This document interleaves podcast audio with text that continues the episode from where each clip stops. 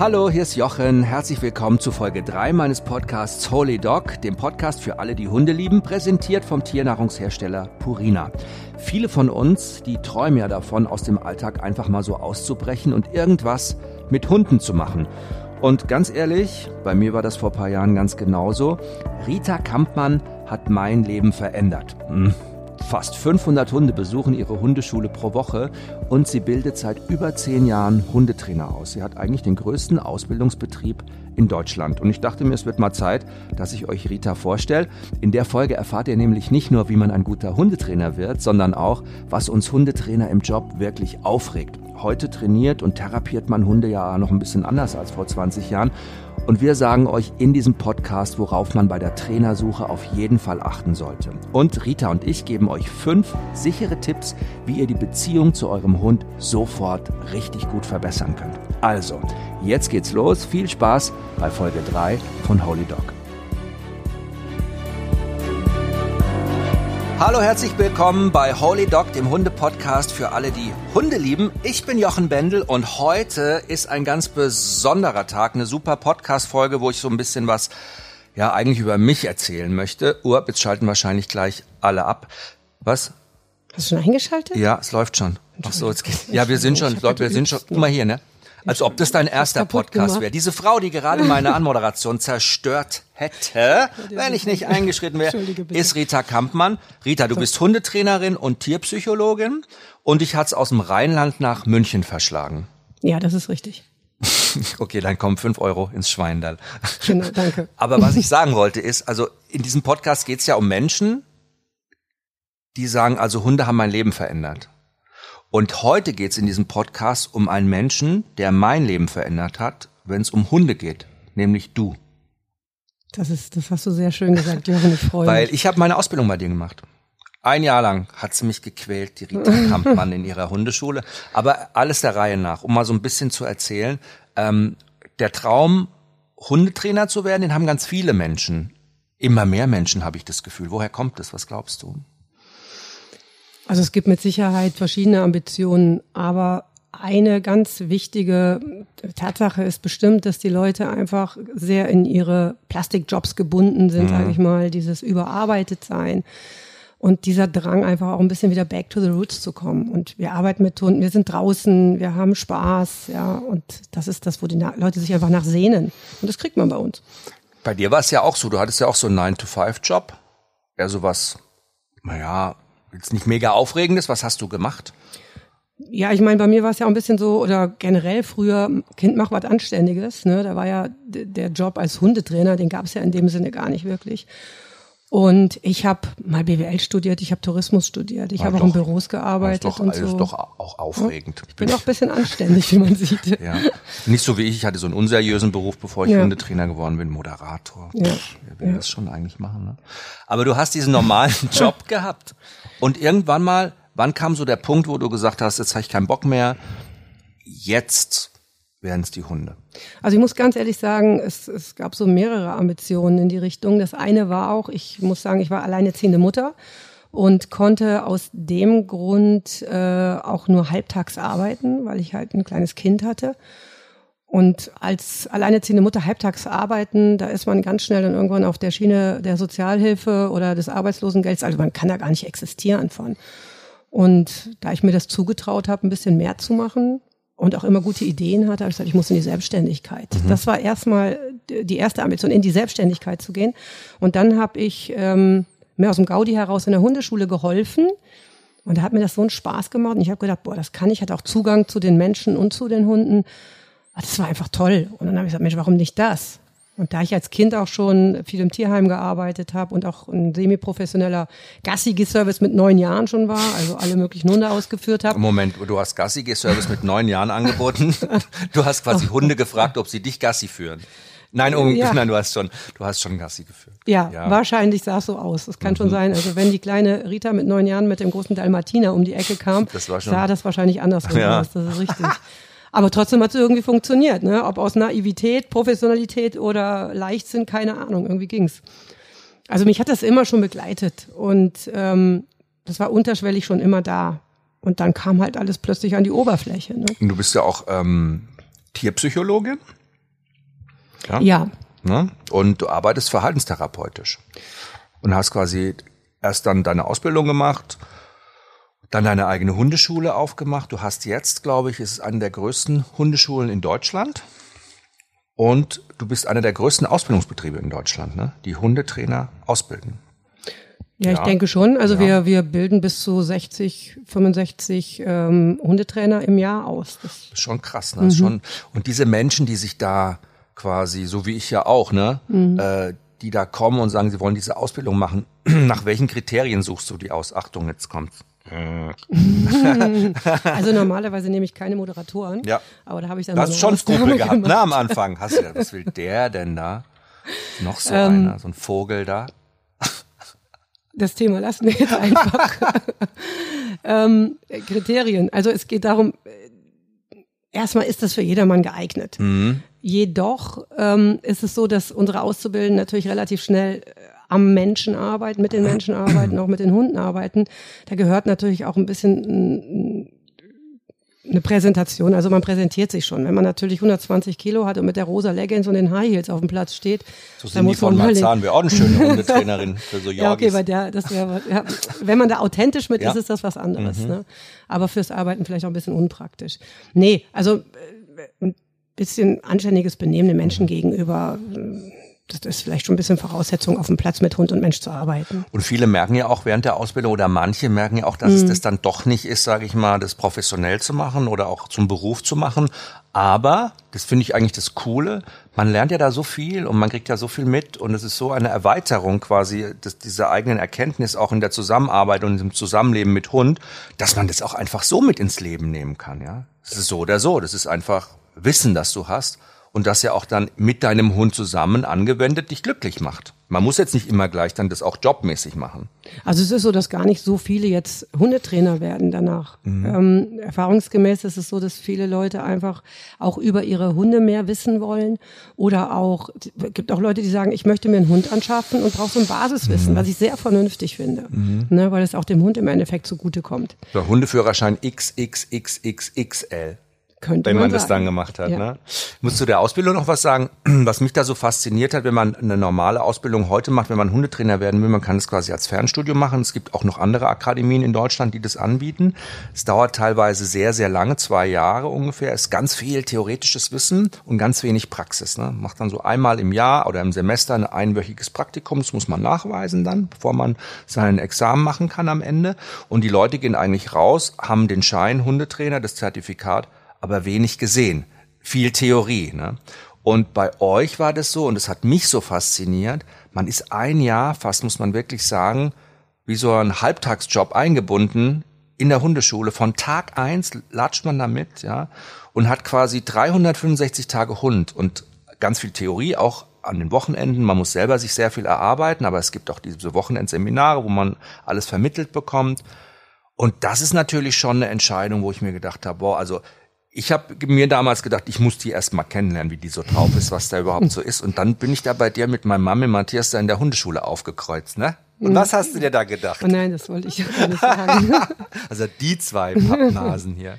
Nee, also das hört sich jetzt vielleicht echt, äh, ich will jetzt hier nicht rumschlagen. Nee, du sollst ne? ja ehrlich sein. Ja, ich bin ganz ehrlich. Also als angefragt wurde, dass ja, es ist jemand, der prominent mhm, ist mhm, und so weiter und will bei uns die, würde, ja, mhm. die Hundetrainerausbildung äh, machen, hatte ich auch gerade so ein bisschen, meine Mutter lag im Sterben, das ist ein Jahr vorher Mhm. gewesen. Ne? Und da habe ich mir gedacht, oh Gott, jetzt kommt da ein Promi zu uns in die Hundeschule, der braucht Aufmerksamkeit. Du hast mich gefragt, jetzt Ja. kriegst du die Antwort. Ja. Und da habe ich schon so ein bisschen gedacht, brauche ich das jetzt? Mhm. Und habe das auch so ein bisschen auf die lange Bank geschoben. Habe gesagt, ja, können wir das nicht in einem Jahr später machen oder Mhm. äh, weil ich wusste ja auch nicht, was es ist. Ich habe noch nicht mal gefragt, wer ist Mhm. das überhaupt und so weiter. Ja, und dann wurde sich auch gar nicht mehr gemeldet. Dann habe ich gedacht, ja, Gott sei Dank, der Case ist an mir So vorübergegangen. sind die Medienleute eben, ne? Erst machen genau. sie alle verrückt und dann melden sie sich nicht mehr. Hm. Nee, also irgendwie war mir das ganz lieb, dass ich mich jetzt hier nicht noch in eine, Sonder, in eine Sonderposition in dem Moment begeben muss.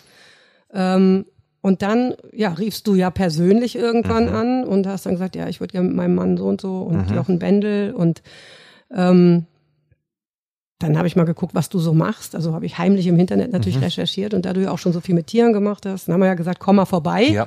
Und dann seid ihr zwei, Matthias und du, vorbeigekommen und das war doch Liebe auf den ersten Blick. Und dann haben wir da zwei Wochen bei dir rum, zwei Wochen, zwei Stunden zwei da bei Wochen dir. bei mir rumgehangen. Wir haben wir zwei Wochen, äh, zwei Ta Stunden da rumgehangen, haben uns wirklich ewig lang unterhalten und Ja. Ich glaube, das ist ja auch wichtig, wenn man sowas Intensives macht, so eine intensive Ausbildung, Ja. dass man da irgendwie auch einen guten Draht hat zu den Leuten, die einem dann das Wissen am Ende auch vermitteln. Und ich glaube, mit Tieren zu arbeiten und besonders auch mit Hunden zu arbeiten, das muss einen schon irgendwie anzünden, ne? Weil es ist ja auch ein Job und es hat ja jeder, der einen Hund hat, der spürt das ja. Das ist ja auch immer wieder ganz intensiv. Also in alle Richtungen. Einmal nerven die dich total, regen dich auf ohne Ende. Auf der anderen Seite machen die dich total glücklich und geben dir alles. Das ist so ambivalent ganz oft. Ne? Und das muss man ja auch aushalten können. So und dann noch auf einer professionellen Ebene das zu machen, das ist, glaube ich, schon auch richtig schwierig. Wann hast denn du eigentlich so zum ersten Mal gespürt in deinem Leben, dass Hunde so dein Ein und Alles sind? Ja, eigentlich fing das Ganze äh, auch schon in meiner Kindheit an. Das heißt, ich hatte immer schon eine starke Affinität zu Hunden. Also wenn ich irgendwo einen Hund gesehen habe, musste ich in dessen Nähe gehen. Es war gar nicht so, dass ich den unbedingt streicheln musste, aber ich habe mich immer schon wohlgefühlt, wenn ich in der Nähe von Hunden war. Meine Lieblingssendungen waren Lassie und Boomer. Alles, was irgendwie mit Hunden oder Wölfen auch zu tun hatte, hat mich angezogen. Wir durften leider damals gar keine Hunde halten. Und da war ich dann schon mit neun Jahren so weit, dass ich mit der ganzen Nachbarschaft äh, beziehungsweise allen Nachbarshunden Gassi gegangen bin.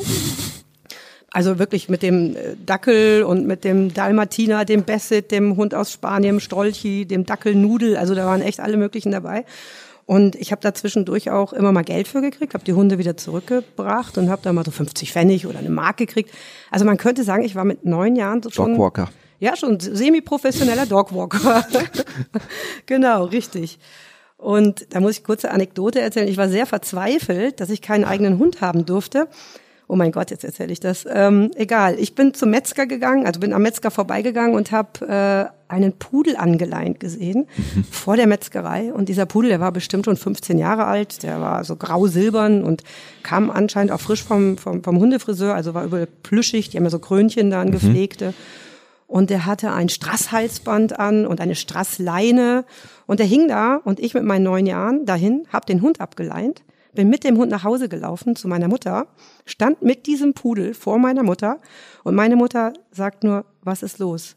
Und ich sag, Mami, der Hund ist ausgesetzt worden. Ich habe den gefunden. Das ist ein Straßenhund. Der arme, arme Hund. Wir müssen den behalten. Wir müssen ihn retten. Da guckt meine Mutter mich an und sagt so, bring den Hund sofort wieder dahin, wo du den hergeholt hast, ja. Ja, reumütig bin ich natürlich mit meinen neun Jahren schnell wieder zurückgelaufen, Mhm. habe den Hund wieder festgemacht. Die Oma stand schon draußen vor dem Metzger, hat die Vollkrise gekriegt Oh und hat sich aber super gefreut, weil sie dachte, der Hund hätte sich losgerissen. Und so verzweifelt war ich. Also ich muss zu meiner Verteidigung sagen, ich war neun Jahre alt und würde sowas heute definitiv nicht mehr tun. Du hast deine Hundeschule ja, Ja. in München. Wie lange lebst du jetzt schon in München? Oh, wie lange lebe ich in München? Also 22 Jahre bin ich jetzt hier. Aber du kommst nicht von hier, ne? Nee, ich komme aus Nordrhein-Westfalen. Eine Rheinländerin? Ich bin eine Rheinländerin, genau. Also aus der Nähe von Köln. Genau, Düsseldorf, Neuss, Ah, da die mhm. Ecke. Ne? Zwischen Köln und Düsseldorf. Schön. Genau, ja. Wenn man also jetzt heranwächst ohne Hund, aber diese fanatische Tierliebe, Hundeliebe hat, eins bis zehn auf einer Skala bei zehn, elf, zwölf wahrscheinlich, ne? Was macht man dann, um, um, um, um diesen, diese Liebe, diese nicht erfüllte Liebe irgendwie zu füllen? Du kannst einen Pudel entführen in der Metzgerei, okay, du musst ihn wieder zurückbringen, ne? Ja. Aber ich meine, das arbeitet doch Ja. in einem. Ja, ja, das war natürlich so. Also ich meine, früher, wie gesagt, ich war ein Kind und das hat mich einfach angezogen. Als Kind hat man ja noch nicht, die, wenn man nicht gerade Feuerwehrmann werden will, schon mit klein auf, von klein auf, ähm, denkt man ja nicht darüber nach. Aber meine Mutter war damals dann auch so verzweifelt, weil sie gesagt hat, ich muss mein Kind retten, ich muss meiner Tochter irgendwas Gutes tun, hat im Tierheim angerufen, damals noch in Nordrhein-Westfalen und hat dann angerufen und hat gesagt, habt ihr nicht eine Verwendung für meine Tochter, kann die nicht bei euch arbeiten? Und dann war ich so ab 12, 13 bin ich ins Tierheim gegangen und habe dann da ein bisschen mitgeholfen. Hatte dann auch wirklich schon meine erste Begegnung mit schwierigen Hunden. Lass mich raten, die haben es dir angetan. Die haben es mir angetan. Die schwierigen weiß, Fälle. Ja, ich weiß auch nicht. Also irgendwie, glaube ich, äh, gibt so eine führende Hand in dieser Welt, die dich irgendwie dahin bewegt. Keine Ahnung. Auf jeden Fall kam ich da an und es war so, dass die konnten mit mir nichts anfangen. Die saßen dann da und da ist dann die Zwölfjährige rumgelaufen. Da war mir langweilig und dann hat der Mensch gesagt, der da arbeitete, geh doch mal die Hunde, geh mal die Hunde bürsten.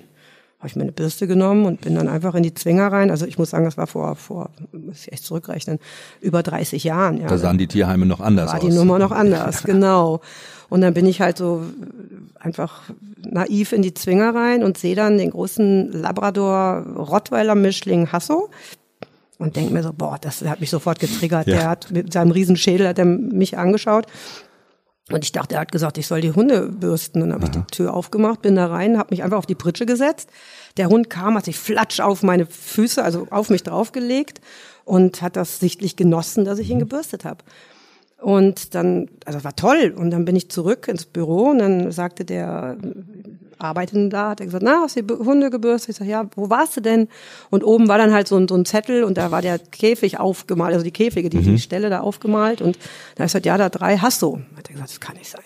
Da ich gesagt, wieso doch? Das war alles easy, super. Da hat er gesagt, nee, du musst dich vertun, weil der Hund ist seit vier Jahren hier und wir sperren den selbst zum Füttern aus. Da war noch nie jemand drin in dem, in dem Zwinger von ihm. Ja. ja. Und ab ich mache jetzt eine lange Geschichte kurz. Also ab dem Moment war das mein allerbester Freund. Und ich meine, jeder weiß, in der Pubertät braucht man so einen besten Freund. Und das war Hasso. Das mhm. war dann ein Kind, ein Hund. Ein Hund, ein Kind. Auch spannend, ne? wo sich alle mhm. immer nur so auf ihre Ratio verlassen, haben auf ihren Verstand. Ja. Hast du einfach nur so deinem Herz, so deinem Bauch gefolgt, bist da rein, hast gar nicht so diese Angst und Panik gehabt. Und die hat dich wahrscheinlich, ja, deshalb seid ihr Freunde geworden. Ja, Hast du den Hund. nicht befreit, den Hasso dann und mit ja. nach Hause genommen? Auch der Hund hatte natürlich, der hatte nie Zuneigung und ich würde heute mal sagen, klar war das Gefühl und vielleicht auch mit, einem, mit einer Prise Naivität dahinter. Mhm. Ich hatte halt keine Angst.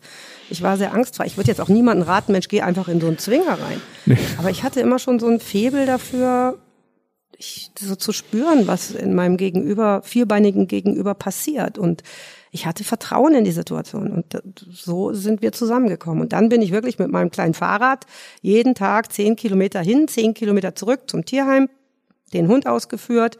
Und auch im Tierheim damals für die großen Hunde gab es einfach Stachelhalsbänder. Das war damals so, ja. Und ich habe aber schon intuitiv, ich habe die immer umgedreht. Also ich spüre das heute noch, wenn ich das sehe in meinem Kopf, wenn ich die Geschichte erzähle. Diese Dinger, die waren für mich absurd. Ich konnte mir nicht vorstellen, wie man einem Hund so Schmerzen antun kann, dass man den Stachel in den Hals tut, ja. Und so ging das wirklich immer weiter. Und der Hund wurde so super, dass ich ihn dann irgendwann auch frei laufen lassen konnte mhm. und auch mit anderen zusammen spazieren gehen konnte. Nur wenn ich nicht dabei war, konnte keiner an den Hund ran. Mhm. Das war halt die Problematik. Und selbst wir sind da mit Jugendlichen mal weggefahren, so ein Feriendorf, da durfte ich ihn auch mitnehmen und das war auch super. Aber wie gesagt, keiner durfte sonst da dran. Und der Hund wurde auch zwischendurch mal vermittelt an, an einen Schrottplatzbesitzer äh, und da ist er aber nicht gut gehalten worden. Wundert mich jetzt aber. Ja, ganz ja auf schlimm. Schrottplätzen müssen die ja auch wahrscheinlich nur Wache schieben ne, und mhm. draußen rumhocken und ja, dafür hat er sich den wahrscheinlich auch geholt. Ne? Ja, mhm. also da weiß ich, da habe ich dann überlegt, ist mir dann durch die Blume gesagt worden, dass ihm nicht gut geht und ich habe überall gesucht, wo der Hund ist. Ich habe gedacht, ich klaue den da, ich muss mit dem abhauen. Also so Kindheitsträume ja. einfach. Ich rette meinen Freund. Ja, das mhm. war tief in mir mhm. verwurzelt. Mhm. Und ich hätte das auch gemacht. Nur der Hund kam dann selber wieder zurück ins Tierheim, war dann völlig durch. Also der war, der war im Notzwinger auch und mir wurde auch verboten, da reinzugehen. Mhm. Ich war natürlich sofort auf der Matte, als ich hörte, der war zurück und habe mich auch nicht dran gehalten, habe die Tür aufgemacht, bin da rein. Ich wusste zwar vorher, entweder der zerfleischt mich jetzt oder wir sind wieder die Freunde, entweder der erkennt mich, ja. Aber er hat mich erkannt und dann war das toll.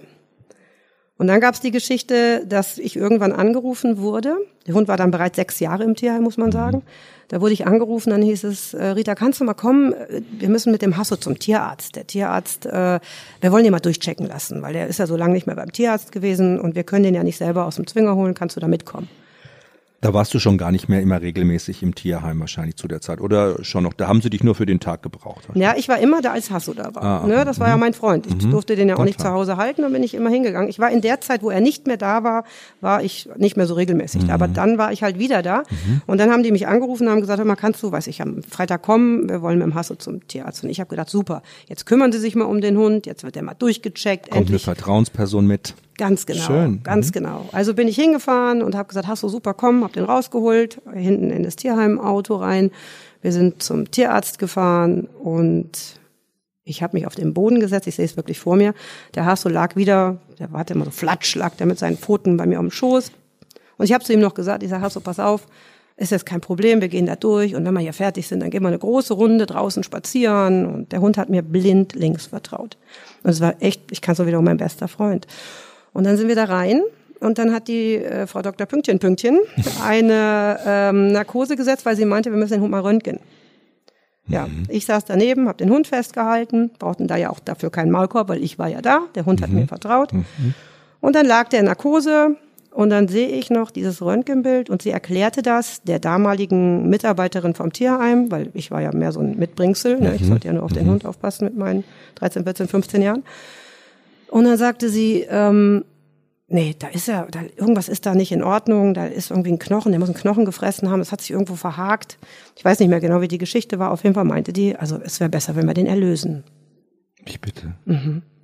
Und das genau, ich kriege jetzt Gänsehaut, wenn ich es erzähle. Ja, ehrlich. Das ist, es ist über 30 Jahre her. Ich könnte jetzt schon wieder, also mir steigt es wieder hoch. Und dann habe ich gedacht, ich höre nicht richtig. Ich war so froh, ich habe gedacht, ich helfe dem. Ja. ja. Und dann hat die gesagt, wir müssen ja lösen. Und dann meinte die andere Mitarbeiterin, ja, da muss ich mal schnell mit, der äh, Obersten vom Tierschutzverein reden, mhm. weil das kann ich nicht so einfach erlauben. Und dann habe ich genau gemerkt, das war ein abgekatertes Spiel, dass ich hier gerufen wurde. Und ich habe dieser Hund lag da so wehrlos. Ich konnte ihn ja nicht einfach unter den Arm packen und mit und abhauen, ja. Mhm. Und dann hat die einen kurzen Anruf gemacht und dann hieß es ja, okay, die nickte nur. Und da ist mir wirklich alles aus dem Gesicht, aus dem Körper gegangen. Und dann habe ich auch einen Aufstand gemacht. Ich bin, also die hat die Spritze aufgezogen, ich habe die weggeschubst. Da war ich richtig ein Rebell da drin. Ich mhm. habe wirklich gekämpft. Die haben mich festgehalten, ich habe rumgeschrien. Mhm. Also ich habe das, das war ganz schlimm, die Situation. Und dann haben die mich festgehalten, haben mich rausgeschubst, haben die Tür zugemacht. Die Leute im Wartezimmer waren natürlich alle entsetzt, ja. Und dann bin ich raus aus diesem, aus diesem Tierarztpraxis und bin nie wieder im Tierheim gewesen. Also Nordrhein-Westfalen, nie wieder. Das war ganz schlimm.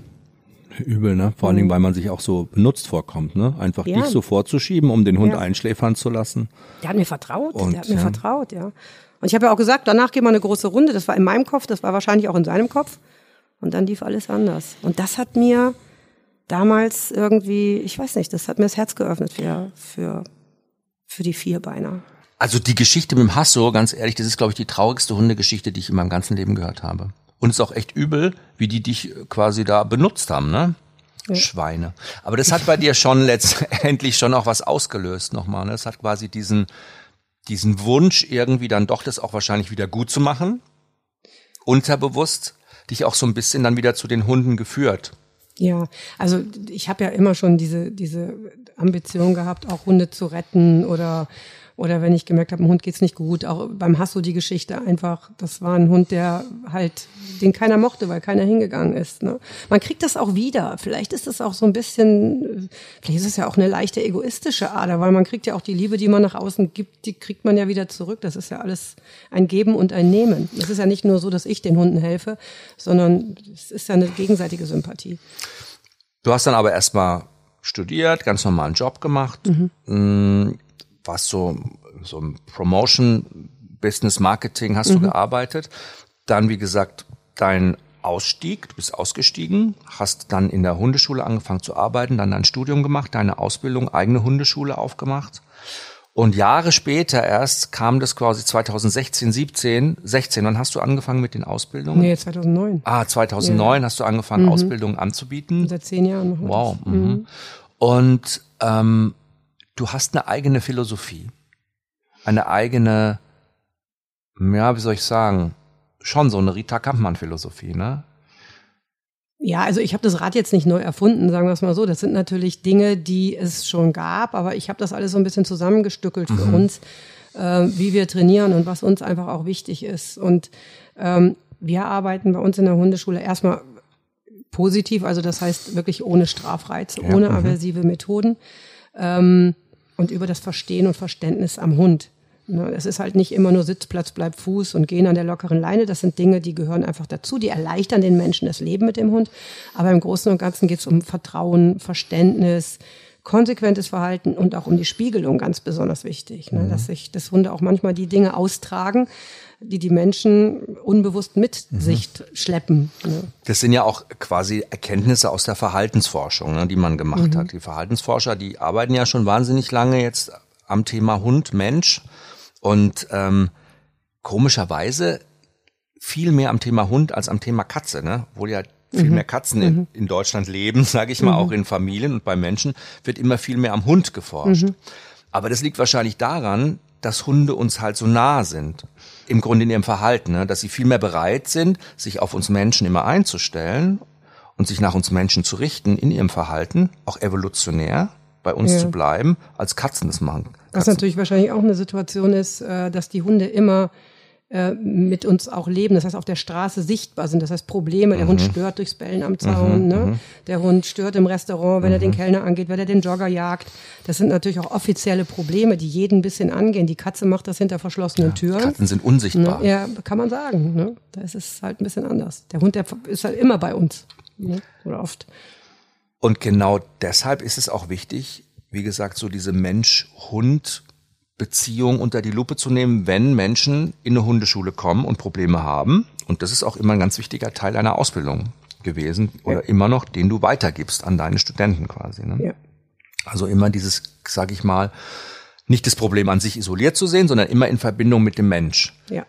Erklär das doch mal, weil es ist echt ein spannendes Thema und das muss man erstmal so ein bisschen lernen zu begreifen. Ich komme zu dir mit meinem Hund, ich bin jetzt mal so ein Hundebesitzer, sag, mhm. ja, der immer, wenn wir Gassi gehen, bellt der immer andere Hunde an. Ich weiß gar nicht warum, der ist so unhöflich. Mhm. Wie kriege ich denn das weg?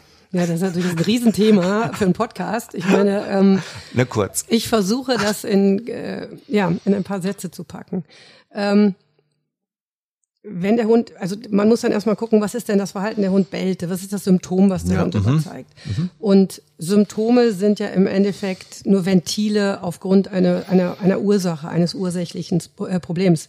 Und da muss man natürlich reinschauen, warum bellt der Hund, warum zeigt dieser Hund mhm. das, das.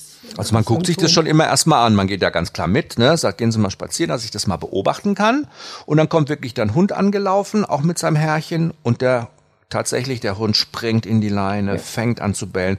Und da geht's schon los, da beginnt schon die Beobachtungskette wahrscheinlich nicht in dem Moment, wo er hochspringt, sondern schon ein paar Meter vorher bei vorher, dir. Genau, genau, richtig. Mhm. Also es fängt schon da an, wo der Mensch reinkommt und sagt, Grüß Gott. Da fangen wir schon an zu scannen. Das ist jetzt, ja. also ich mhm. plaudere jetzt ein bisschen aus dem Nähkästchen. Und wer das auch schon lange macht, der sieht dann auch schon viel, ja, der Hund zeigt dieses Problem. Weil, wie gesagt, ich komme jetzt wieder auf die Spiegelung zurück. Es gibt auch vieles, es gibt ja auch diese typischen, ähm, sage ich mal, Standards, wo man sagt, der erfüllt ja zu 100 Prozent das Klischee. Mhm. Ne? Gibt es auch, gibt es man, ja. Auch, ja. Ähm, aber es fängt schon an, indem man den Menschen sieht. Ist es ein hektischer Mensch? Ist es eher ein unruhiger Mensch? Oder ist es eher ein ängstlicher Mensch? Oder ein dominanter Mensch? Was mhm. hat er für ein Auftreten? Und was zeigt der Hund für ein Verhalten?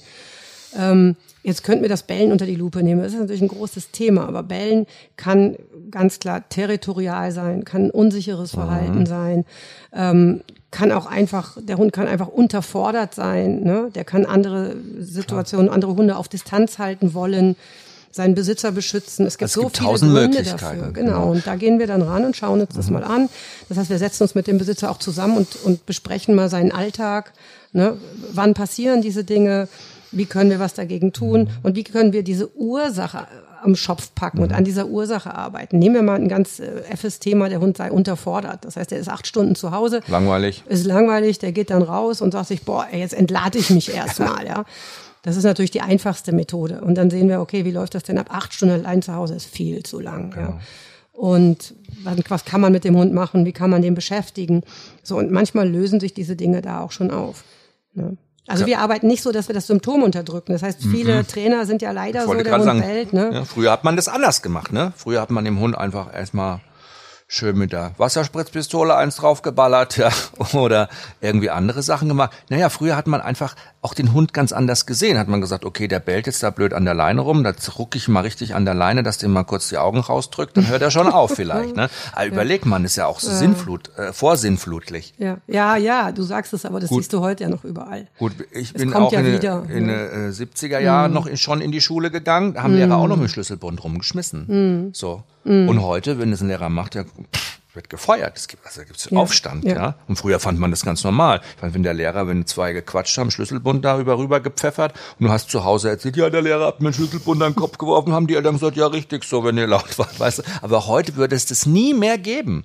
Lehrer würde sus suspendiert werden, wenn der mit dem Schlüsselbund irgendwie da rumballert. Ne? Ja, aber bei Hunden gibt es leider noch. Bei Hunden gibt es auch immer noch, ja, mhm. aber das mhm. kann man ganz gut vergleichen, ne? mit Schlüsselbund, Kette, Schepperbüchse, dieses ganze Zeug. Hunde so quasi fertig machen, ne? erschrecken, ja. aversiv arbeiten, sagst du dazu oder sagt man dazu? Ja, es ist natürlich so, bei einem Menschen, ich meine, ich will das jetzt nicht schön heißen, ne? aber wenn jetzt der Lehrer einen Schlüsselbund auf den Tisch wirft, dann weiß das Kind, ah, der Lehrer hat den Schlüsselbund auf den Tisch geworfen, ne, das weil ist ich nicht gequatscht schön, habe. weil ich gequatscht habe. So Ja. beim Hund ist das natürlich ganz schnell, löst das ganz schnell, schnell ein Traumata aus. Es Mhm. ist einfach so. Weil der Hund braucht immer eine Verknüpfung zu bestimmten Dingen. Und wenn jetzt jemand einen Schlüsselbund wirft und der Hund sieht nicht, wo kommt das her, oder nimm mal das Wasser Mhm. oder auch das Sprühhalsband, wo dann ja auch ähm, auf Distanz sage ich mal, mit einer Fernbedienung Ja, so Reize gesetzt wird. werden, ne? Ganz genau. Ja, mhm. dann kann der Hund das nicht einschätzen. Und jetzt nehmen wir mal, wenn du das Beispiel schon ansprichst, einen Hund, der am Zaun bellt. Jetzt hat sich der Besitzer vielleicht einen territorialen Hund angeschafft oder einen Hütehund, der aufpassen muss äh, und der am Zaun bellt. Und jetzt äh, fliegt oder jetzt fliegt ihm die Kette um die Ohren, wenn der bellt, oder es spritzt irgendjemand Wasser und der weiß aber gar nicht, wo kommt das überhaupt her.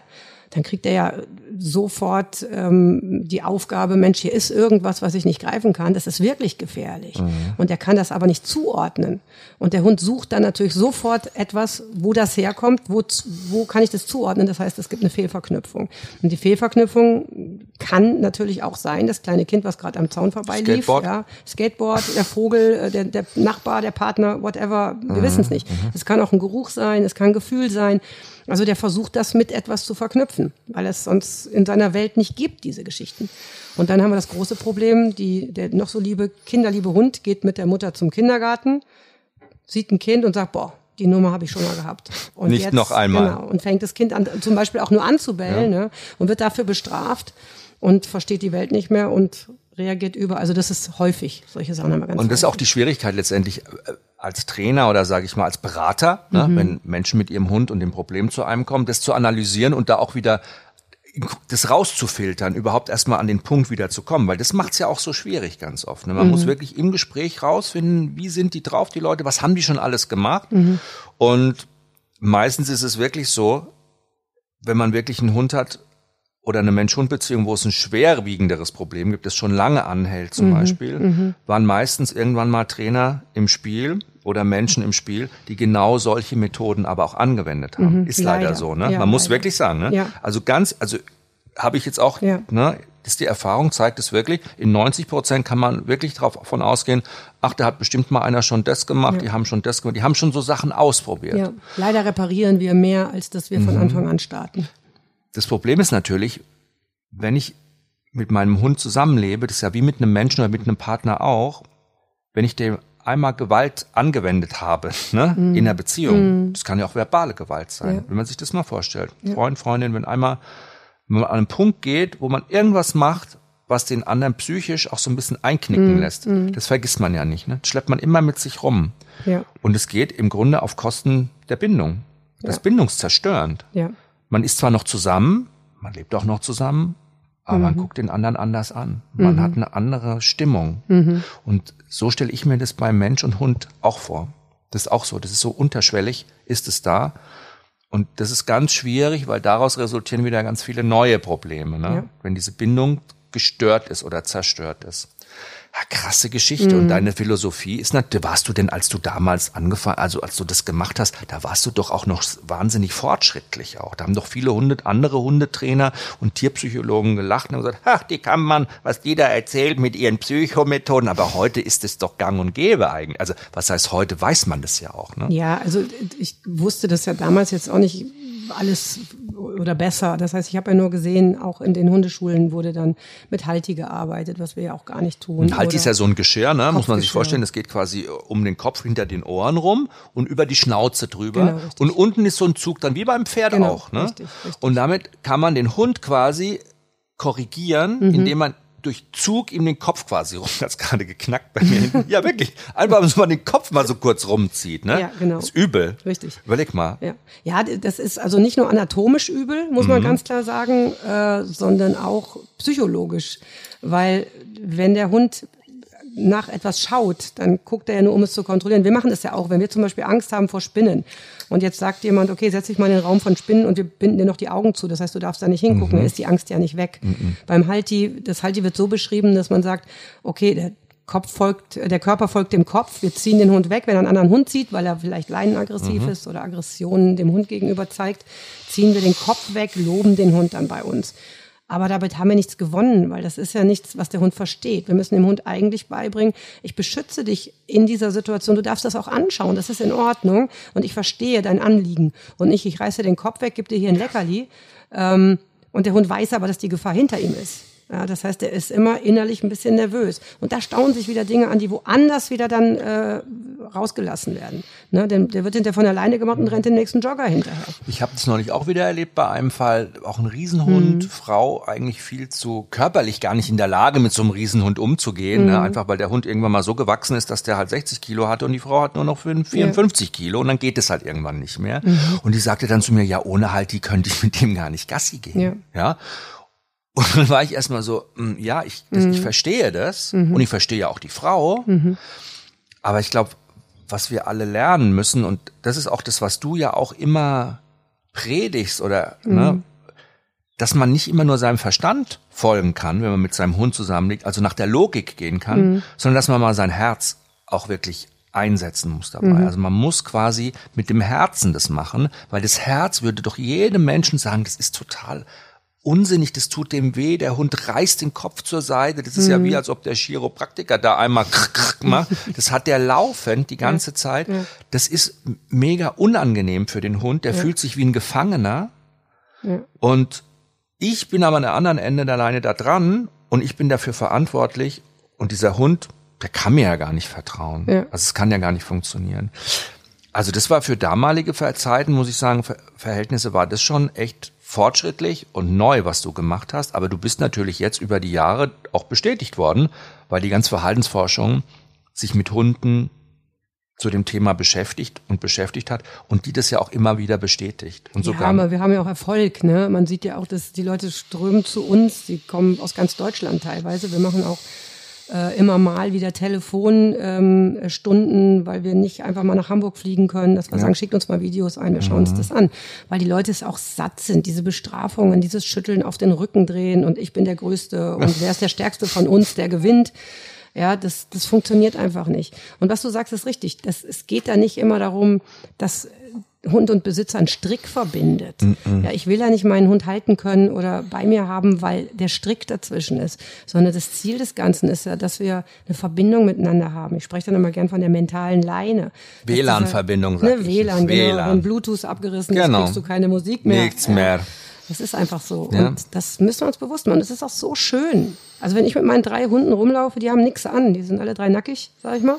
Äh, und die orientieren sich nach mir und die haben noch einen Charakter und ich kenne auch deren Eigenarten, weil sie alle komplett anders sind. Die haben Eigenarten, die dürfen sie haben, solange sie draußen nicht stören. Wenn, wenn sie irgendwas nicht haben dürfen, dann gehe ich in Situationen mit ihnen nicht rein oder bringe ihnen beides etwas Schöneres gibt. Das heißt, es gibt alternatives Verhalten ne, für die Hunde. Aber die vertrauen mir blind. Die wissen, ich beschütze die da draußen. Die wissen, ich bringe sie nicht in prekäre Situationen. Und wenn, dann übernehme ich das einfach. Und so soll das sein.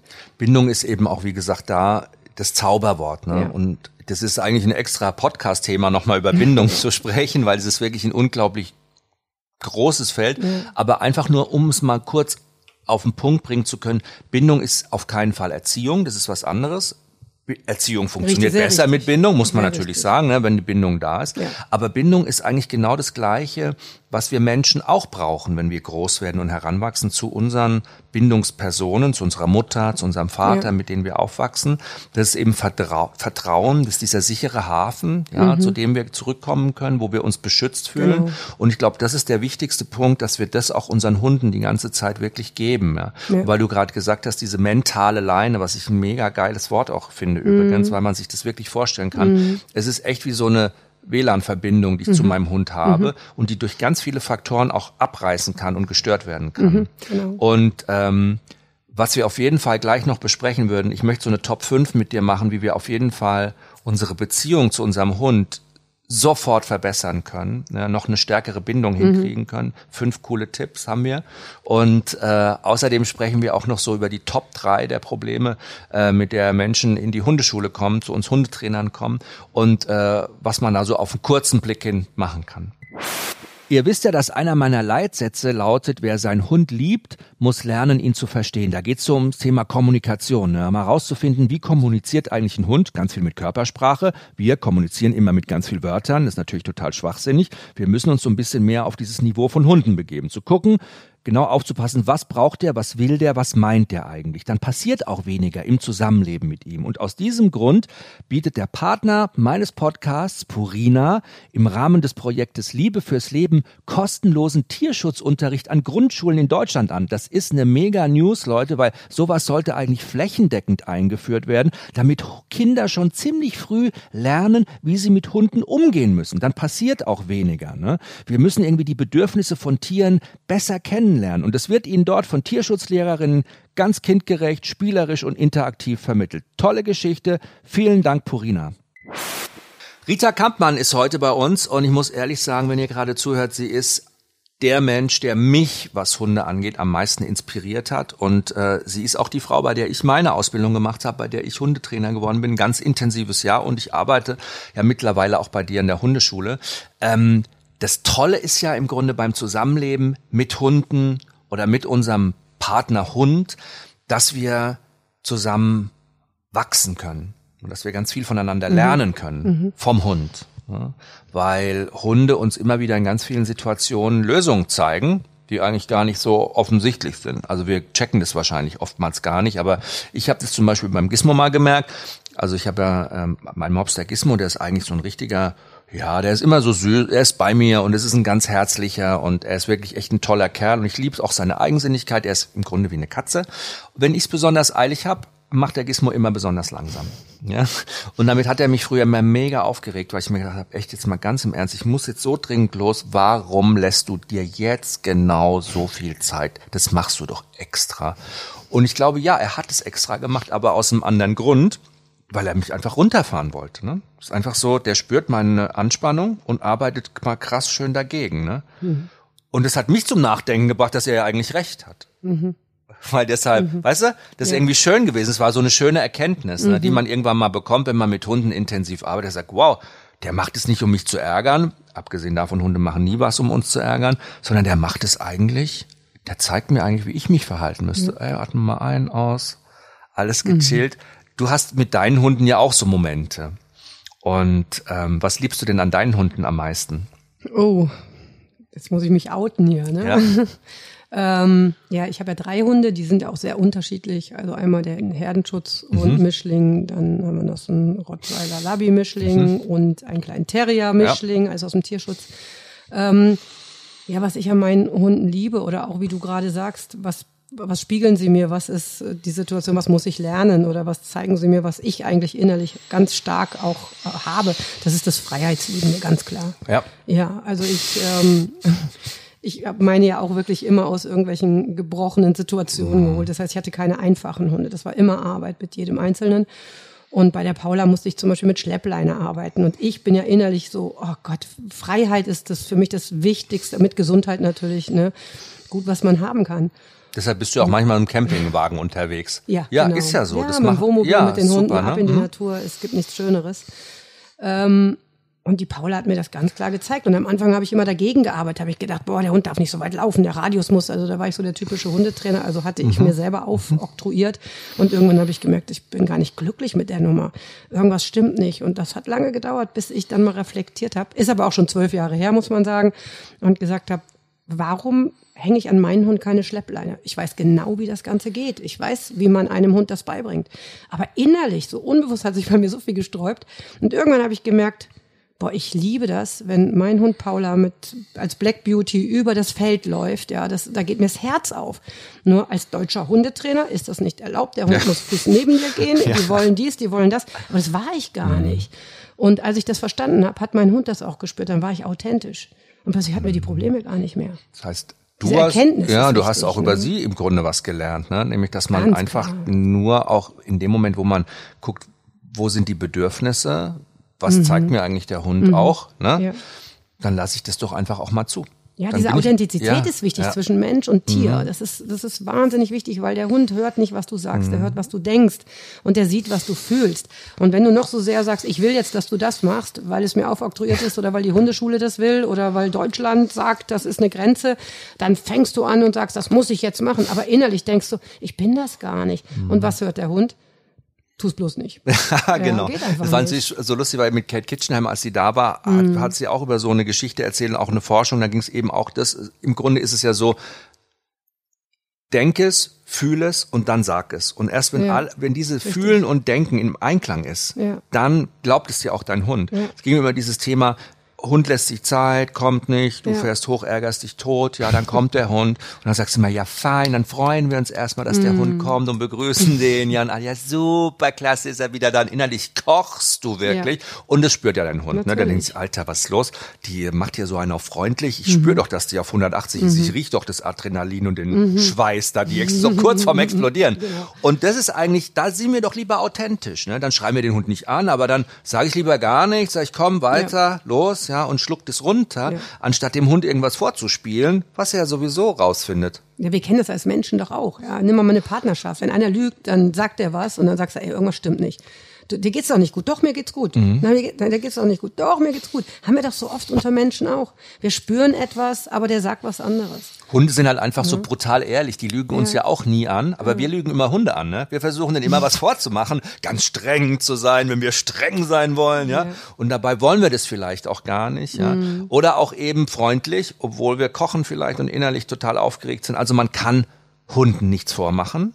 Nee. Und Hunde machen uns ja auch nie was vor. Hunde sind ja die ehrlichsten Geschöpfe, die quasi die Zeit mit uns verbringen und mit uns zusammenleben. Ja. Ist eigentlich cool, davon auch richtig zu lernen, authentisch zu sein. Ja. Ja, wir können auch viel über uns selber lernen, ne, wenn wir unseren Hund anschauen. Wenn wir einfach mal anfangen, was habe ich mir für einen Hund eigentlich angeschafft? Was hat mich eigentlich für eine Rasse getriggert oder für einen Typus Hund? Ne? Es gibt ja einen Grund, warum der eine einen Dobermann sich anschafft, der andere einen Zwergpinscher ne, und der andere einen Spitz. Ähm, irgendwas triggert einen ja. Rita und ich, wir sind ja beide Hundetrainerinnen und Hundemenschen und ich glaube, das Allerwichtigste ist um Zusammenleben mit unserem Hund, dass unsere Hunde sicher sein können, uns insofern auch vertrauen können, dass wir auch für ihr gesundheitliches Wohl sorgen. Ne? Und viele Menschen können das leider nicht machen, weil sie die finanziellen Mittel nicht haben, Angst davor haben, mit dem Hund zum Tierarzt zu gehen. Und deshalb möchte ich euch heute mal den Partner dieser Sendung vorstellen, petprotect.de. Das ist eine neue Tierkrankenversicherung, die bis zu 100 Prozent der Tierarztkosten übernimmt. Wer selber Hunde hat, weiß, wie wichtig das ist, auch regelmäßig zum Tierarzt zu gehen, vor allem wenn der Hund auch mal älter ist. Ne? Kann man super schnell abschließen, die Versicherung. Geht einfach über die Webseite, ohne lange Gesundheitsprüfung. Das finde ich mega. Mit drin hat man noch eine Gesundheitspauschale von 100 Euro und die Vertragslaufzeit, ja, die gibt's nicht. Man kann täglich kündigen. Guckt's euch am besten mal selber an unter petprotect.de und seid für euren Hund immer da, wenn er euch braucht. Mich regt es halt einfach nur auf, weil das der Grund dafür ist ganz oft, sage ich mal, dass wir unser Selbstbewusstsein aufpolieren wollen mit einem Hund, ne, der uns Schutz und Sicherheit geben soll, der mich bewacht, wo ich Eindruck machen kann, weil ich selber unsicher bin, mich nicht trau, renne ich mit einem Pitbull rum, ja, oh, Ja, der soll mich aber nur bewachen, Ja. wenn ich das will. Ja, ja, der soll halt immer, mit mir in die ne? Fußgängerzone gehen. Meine Kumpels sagen, alter Pitbull, richtig krass, Mann, ey. Du musst die Finger weglassen, ja. Und das sind dann, ist der Grund, warum es diese Schubladen gibt und diese Hunde dann in der Schublade landen. Diskriminiert werden. Ja. Weil diese Menschen es nicht geschafft haben, an sich selber zu arbeiten, sondern das über ihren Hund probiert haben. Und dann gibt's diese Schublade Kampfhund, gefährlich, schwarzer Hund. Ja. Es gibt diese Schubladen für Hunde, in jede Richtung ja übrigens. Ne? Und diese Diskriminierung, das finde ich total schrecklich. Ja, man darf aber eins nicht vergessen, es ist natürlich auch noch so, dass die Hunde für einen bestimmten Zweck immer gezüchtet wurden. Die haben Ja, natürlich eine vor Genetik. 100 Jahre her, ne? Ja, aber es ist natürlich so, dass wenn diese Genetik dann auch noch auf den falschen Menschen stößt, Ja. dann haben wir eine Kombination, die einfach alles kaputt macht, die diese Dinge Dynamit. auch schnell mal wieder rausholt. Ne? Das heißt, wenn wir jetzt einen chilligen Menschen haben, der einen Staff hat, ist das überhaupt gar kein Problem, weil dann haben wir auch wieder die Spiegelungen. man muss ja auch sagen, dass quasi diese Rassen, die quasi so aggressiv gezüchtet wurden, ne, das 100 Jahre her, als diese Hundekämpfe stattgefunden, dass man so selektiert hat in diese Richtung, es ja auch zwischendurch immer ganz viele Menschen gab, die entgegengesetzt dann quasi Mhm. gezüchtet haben, ne? die eben die da rausgenommen haben, die da gar nichts mit zu tun haben Ja. wollten und ganz bewusst eben auch nur Selektiert selektiert haben. haben, Mhm. auf und deshalb gibt's ja auch diese Bezeichnung Nanny Dog ne, für Genau. Amstaffs in England oder so, die man wirklich auch bei den Kids da im Kinderwagen hat sitzen lassen, weil die einfach auch da aufgepasst haben, alles easy war. Ja. Und ähm, diese Schubladen, dieses Schubladendenken, Mhm. dieses Diskriminieren von Rassen, ist ja wie bei uns Menschen auch. Das ist schrecklich im Mhm. Grunde, wenn man das macht. Ja, Ja. verallgemeinern ist generell Ja, und ich finde ja genauso, wie wir in diese aggressive Richtung so Diskriminierung haben, gibt's ja auch so äh, Diskriminierungen in die andere Richtung. Das ist ein Angsthund. Mhm. Den habe ich aus der Tötung. Mhm. Habe ich das Leben gerettet. Mhm. Ja, das ist ja auch schon fast diskriminierend. Ich meine, man muss sagen, es gibt es schon, gibt ne? es schon aber ja. es ist dann so eine Verallgemeinerung, dass man sagt, der ist, der kommt daher, also ist der so. Und es ne? gibt einem Hund natürlich auch einen Stempel auf eine mhm. gewisse Art und Weise, wo man ja oftmals dann auch schon falsch mit ihm umgeht. Dann bin ich so, ach, das ist so ein Angsthund, ne? Mhm. Nicht mal ganz vorsichtig. Ja, dann traue ich mich da gar mhm. nicht ran, da will ich dem bloß nicht zu viel zumuten. Aber vielleicht sind das ja auch genau oft die Seelen, die gerade einfach mitgenommen werden wollen ins Leben, die einen Menschen an ihrer Seite brauchen, der sie ermutigt, der sie bestärkt, der sie mitnimmt, weißt du, der sagt, mhm. komm Schatz, wir machen das jetzt zusammen, ja, ich mhm. bin für dich da, ich zeig mhm. dir Kraft, Stärke, Zuversicht, du mhm. kannst dich bei mir sicher fühlen und nicht so, ah, na gut, dann gehen wir eben nur eine kleine Runde heute, mhm. ja, weißt du, ne, das überträgt sich ja auch wieder. Ja, es gibt beides, ne? es gibt auch die andere Seite, wo wirklich auch eine Angst ist. Die Dosierung macht's. Ja, ähm, ich denke, dass man, es gibt auch Leute, die haben einen extremen Angsthund aus dem Tierheim und schleppen den sofort mitten in die Stadt rein und sagen, der muss jetzt alles können. Das ist, das ist so ein bisschen, als wenn ich ein irre. Kind, weiß ich, äh, mitten aus dem Dschungel hole und in Las Vegas ja. erstmal mit dem genau. spazieren gehe. Ja, man darf halt die Angst auch nicht ignorieren. Ich glaube, das ist ganz wichtig, dass man sagt, ach komm, stell dich nicht so an, wir machen das jetzt einfach. Ja, auch ne? was du sagst, ist, ich beschütze dich. Das ist ein ganz großer Faktor, weil viele Leute nehmen den Hund ja mit und vergessen dann, dass da unten was an der Leine hängt und machen oben, äh, also machen, was sie wollen da draußen, gehen überall hin, merken gar nicht mehr, der Hund hängt da unten, gucken sich Schaufenster an und wie viele Hunde hängen dann im gespannten Halsband, ja. Das heißt, die Leine wird da unten gezogen oder da kommt ein anderer Hund, die Leute merken es gar nicht, weil sie mit sich selber so beschäftigt sind oder am Handy hängen oder sowas. Ne? Da geht's wirklich darum, ich bin bei dir und du kannst den Mut aufbringen, das mit mir zusammen zu machen. Das ist Bindung, das ist einfach dieses, du kannst mir vertrauen. Aber wenn der Mensch schon gar nicht da ist, und da sind wir wieder bei der mentalen Leine. Entweder ich habe einen Strick am Hund oder ich habe eine mentale Leine. Ne? Im Grunde läuft ja alles über den Menschen. Alles. Kann man das sagen? Vieles, ja. Das meiste. Da muss ich jetzt drüber nachdenken. Ja. Ähm, vieles. Ja, alleine schon, dass der Mensch angefangen hat zu selektieren, Rassen zu züchten und so weiter. Und in dem Moment, wo ich mich für einen Hund entscheide und den zu mir nach Hause hole, läuft es über den Menschen, weil ich bestimme, in welche Situation der Hund wann kommt. Du vertrittst auch die Theorie, dass du sagst, okay, es läuft über uns, weil wir uns den Hund ja auch ausgesucht haben. Und wenn unser Unterbewusstsein ihn ausgesucht hat, für uns aus einem ganz bestimmten Grund, sind wir quasi schon in der Pflicht. Wir sind schon dran. Wir haben ihn geholt. So wir sind es. für ihn verantwortlich. So, es, so ja. geht's zu Beginn schon mal. Ja. Wir können ja nicht zu uns nach Hause und können sagen, der wollte so gern zu uns, hat mich so doof angeguckt im Tierheim, so traurig, dann mhm. habe ich ihn halt mitgenommen. Mhm. Jetzt muss der aber sich auch dankbar zeigen und hier sich fügen. Der kann ja froh sein, mhm. dass ich ihn mitgenommen habe. Ja, ich lache jetzt, aber wir erleben ja, das ja wirklich weiß, immer täglich. Es sind ja, ja die Geschichten, die man hört. Ja, ne? ist so. Nee, ja. andersrum, ne? Ja. Wir sind in der Pflicht. Ja, ich wir hatte letztens einen Hund, ein, ein, ein, Pärchen, die haben sich einen Herdenschutzhund von der Tierschutzorganisation geholt. Unwissentlich, oder? Ja, ja, wahrscheinlich unwissentlich. Mhm, die meisten mhm. wissen ja gar nicht, dass Anteile in den kleinen Fuzis aus Rumänien sind, die auch äh, Herdenschutzhunde beinhalten, ja. Ähm, auch ein kleiner Hund kann diese Anteile haben. Und die sind immer zum Zelten gefahren mit den Kindern auf dem Campingplatz. Und der Hund hat so stark territoriales Verhalten gezeigt, ja.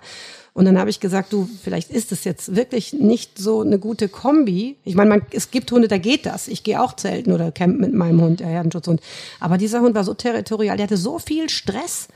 Und dann habe ich gesagt, du, wenn ihr das übt, dann übt es doch langsam und mal, das geht nicht. Wir fahren jetzt drei Wochen weg und der muss jetzt damit. Und der muss jetzt auf den vollen Campingplatz, zack, rein in die Situation. Das war einfach viel zu viel, ja. Wo man dann sagt, okay, bring dem Hund es langsam ja. bei. Ne? Aber auch schlimm, ne? wenn man irgendwie so einen Traum das hat und denkt, jetzt. man hat ja so ein Bild, man hat sich so einen Hund geholt aus dem Tierschutz und ach, toller Kerl bestimmt auch, ja.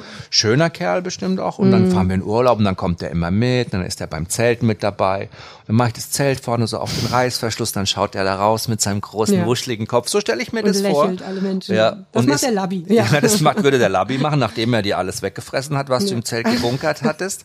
Aber so ein Herdenschutzhund, muss man sagen, sind ja Hunde, ähm, die im Grunde gezüchtet wurden, um lange quasi ohne menschliche Aufsicht auf eine Herde aufzupassen. Richtig. Ja? Mhm. Und zwar schon ein paar Tage. Ja. Ja, die bleiben bis zu 14 Tagen mal alleine ja. mit der Herde, richtig. Stehen die irgendwo rum in Ostanatolien im Gebirge und die sind auch immer größer gezüchtet worden, größer, größer, damit die auch mit dem Kopf da rausgucken können mhm. um. Und wenn die am Horizont irgendwas sehen, einen kleinen Fuchs oder so ein Wolf vielleicht, dann bauen die sich schon mal richtig auf. Und was mhm. machen die dann? Dann ja, die schützen einfach die Herde, also und die, es ist auch oft ohne Vorwarnung, ja. ja. Die haben ja gar keine Zeit, also wie jetzt der normale Haushund oder sagen wir mal so der, ja, Ur, normalerweise ist es bei Hunden so, dass sie auch beschwichtigen erstmal, mhm, dass die so eine, mhm. so eine Leiter hochlaufen, dass man schon vorher weiß, oh, jetzt gleich laufe ich in eine Gefahr rein. Und der Herdenschutzhund muss natürlich relativ schnell reagieren. Der kann dem Wolf nicht noch sagen, ey, pass mal auf, sorry, das ist jetzt meine Herde, können wir noch mal drüber sprechen, sondern da muss man einfach auch mal schneller reagieren. Mhm. Also ich liebe diese Hunde, muss ich wirklich sagen, weil die auch noch so ursprünglich sind. Und sehr klar, ne? Und sehr klar, ja, ich finde sie super. Aber es ist natürlich, man muss es einfach wissen und man muss sich da ein bisschen auch auskennen und auch wissen, was man sich nach Hause holt. Wenn man einen Hund aus, gerade aus Osteuropa holt, haben, wie gesagt, es sind Mischungen drin. Ja, es vermischt sich, vermischt sich auf der Straße immer alles. Und es kann immer sein, dass Anteile einfach auch vorhanden sind. Und am Verhalten sehen wir später einfach erst, wie viel Anteil dieser Hund hat. Ne?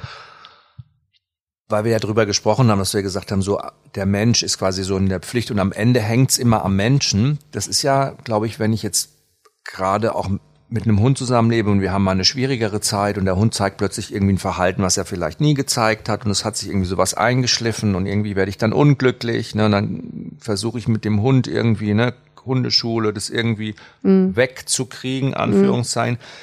Das ist ja schon auch schwierig, die Schuld erstmal bei sich selber zu suchen.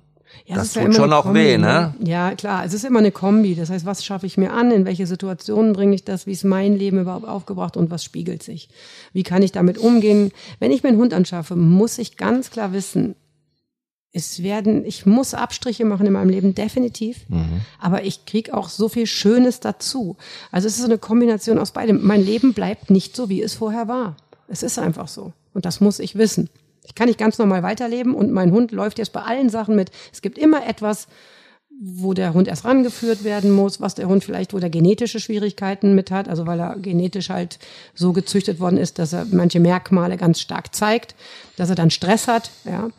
Ähm, also das ist immer alles mm, so ein Zusammenspiel von vielen Dingen. Es gibt ja aber auch Menschen, die nehmen ihre Hunde überall mit hin. Das geht ja auch, ne? Ja. aber es geht halt nicht mit jedem Hund, das muss man wissen. Und es kann sein, dass ich jetzt einen Hund habe, vielleicht einen extrem Angsthund, wirklich jetzt aus, weiß ich, der, der, der aus dem Ausland irgendwo kommt und gequält worden ist und vielleicht extreme Männerangst hat, das mhm. haben wir ja auch oft. Ne? Dann kann ich den nicht in ein Großraumbüro nehmen, wo 20 Männer vorhanden sind, da muss ich langsam mit anfangen. Weil in so einer katastrophalen Panik kann der Hund nichts lernen, weil er dann in einer Extremangst ist. Und deswegen fangen wir mal langsam damit an und dann kann man das vielleicht auch ausbauen. Du wärst ja wahrscheinlich auch so eine Befürworterin von so einem bundesweiten Hundeführerschein, oder? Dass jeder es kommt Mensch, immer darauf an, wer ja, ihn abnimmt, ja. ja. ja. Also, dass wir, wenn wir uns einen Hund zulegen wollen mhm. und lange keinen Hund mehr gehabt haben, sag ich mal vier, fünf Jahre, das nicht nachweisen können, ne? dass man dann, wenn man sich einen Hund anschafft, quasi diesen Nachweis machen muss. Mhm. Stunden nehmen muss, mal in mhm. Hundeschule gehen muss und so ein bisschen was über das Verhalten mhm. von Hunden lernt. Mhm. Warum ist das so wichtig? Also erstmal finde ich, man müsste wirklich auch gucken, was da gefragt wird, wer nimmt das ab, ähm, weil es gibt ja heutzutage auch wirklich in der Öffentlichkeit viele aversive äh, Methoden auch Hunde zu bestrafen und sowas alles. Also ich finde schon, da muss auch viel Verständnis rein, ne? viel, wie reagiert der Hund, Körpersprache des Hundes, dass man den Hund wirklich auch versteht. Dann sollte man in einem Hundeführerschein eventuell auch Fragen beantworten, ob man die Zeit überhaupt hat, wie ist der mhm. Tagesablauf, was braucht ein Hund überhaupt zum, zum angenehmen Hundeleben, ne? wie lange kann ein Hund alleine bleiben, ähm, was kann ich von meinem Hund erwarten, welche Rassen sind vielleicht ähm, für mich am optimalsten, welche passen gar nicht zu mir. Also das sind Dinge, die wichtig sind. Muss man natürlich vorsichtig sein, ne, weil viele Leute sagen, warum? Ich kann mir doch eine Rasse kaufen, worauf ich Bock habe. Ich lebe ja in Deutschland. Kann man ja auch. Demokratie, mhm. ne? Kannst ja, mhm. ich kann mir alles kaufen, wenn ich will. Ja. ja.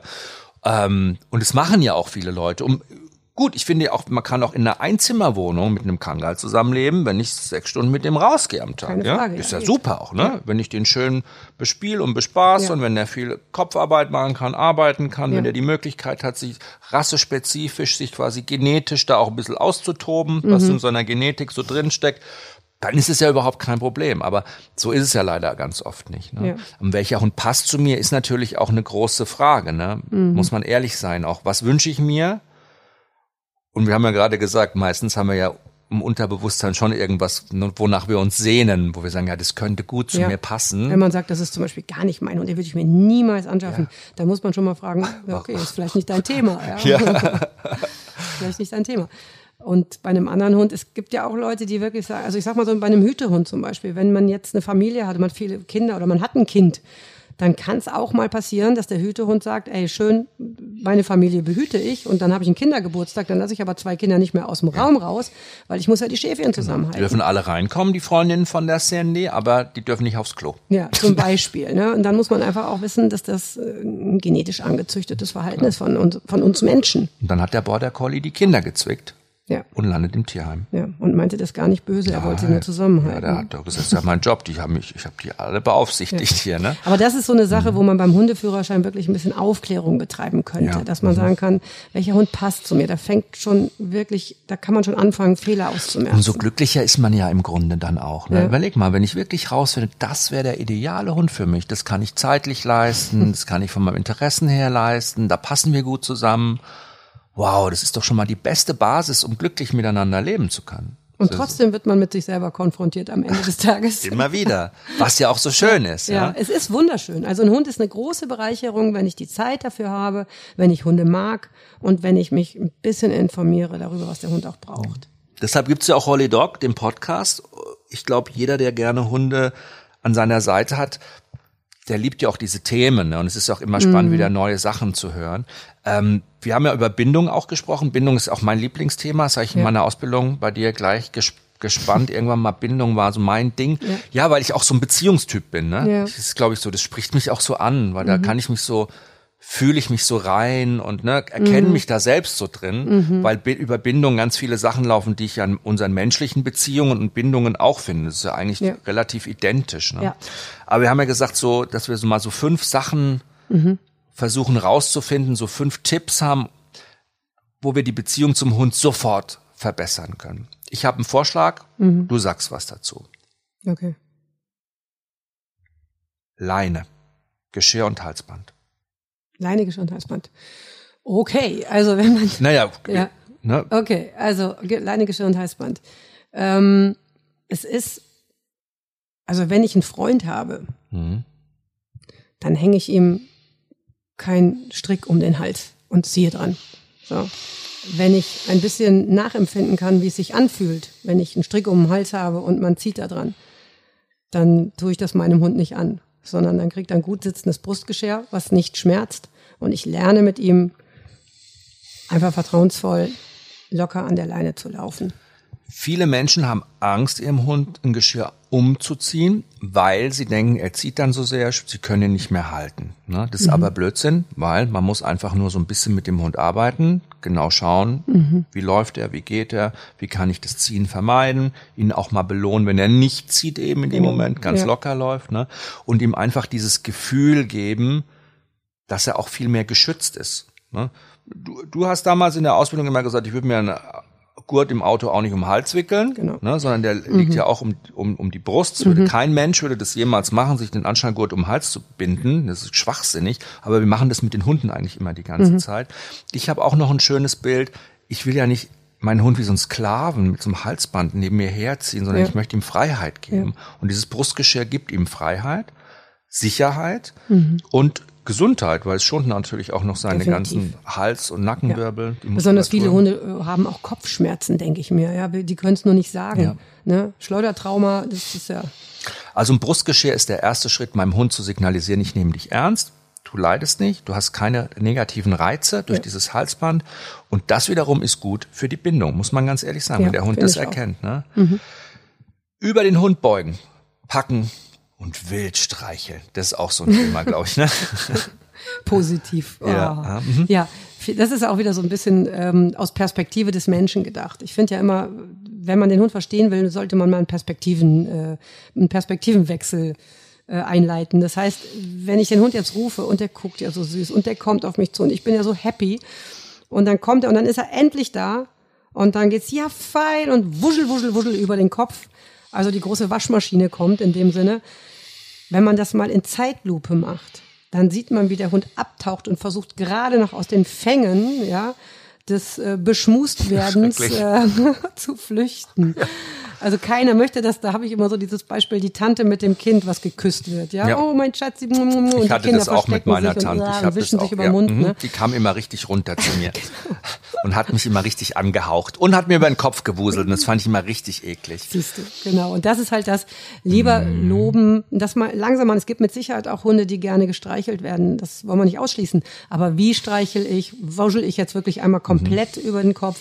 Oder gehe ich mal langsam mit den Händen dran und schau mal, wie die Reaktion ist. Geht er weg oder kommt er näher dran? Also bewusst. Ich glaube, wenn ein Hund sich darauf einlässt und wenn der einen sehr gut kennt, dann ist es bestimmt was, was ein Hund uns zuliebe auch aushält, muss man ganz hin. Mhm. ehrlich sagen. Genau, der hält es uns, der sagt, okay, wenn die, wenn der Alte das gerne hat, ja, dann Mhm. mach halt. Aber grundsätzlich bei fremden Hunden und auch Hunden, die ich nicht gut kenne, über den Hund beugen, ist mega bedrohlich und dem Hund gleich an den Kopf anfassen, das geht eigentlich gar, Ja, gar nicht. ne? Frage, ja. Und das kann man viel schöner machen, wenn man erstmal überhaupt keinen Kontakt aufnimmt zu den Hunden, sondern dem Hund erstmal, wenn ich ihn nicht kenne, Kontakt bei mir suchen lasse und dann mich da langsam mal rantaste. Ne? Ja, ich sage das immer zu meinen Kunden, wenn die reinkommen, sage ich, ich bin dir jetzt auch nicht um den Hals gefallen, hab dich abgeknutscht, ja, Ja, sondern erstmal Grüß ja. Gott, komm mal rein, wir beschnüffeln uns erstmal. Ne? Gut, es gibt Leute, die gibt Männer, die fassen der Frau gleich am Busen, wenn sie es das erste Mal sehen, ja, aber, Aber du sie werden sie wahrscheinlich auch kein zweites Mal sehen. Genau, Das das, Unterschied. so. Und Hunde, wie Hunde schnappen können, können Frauen auch ohrfeigen. Also im Grunde kann man sich das eigentlich ganz gut merken. Das Ja, hat auch mit Respekt zu tun einfach. ja.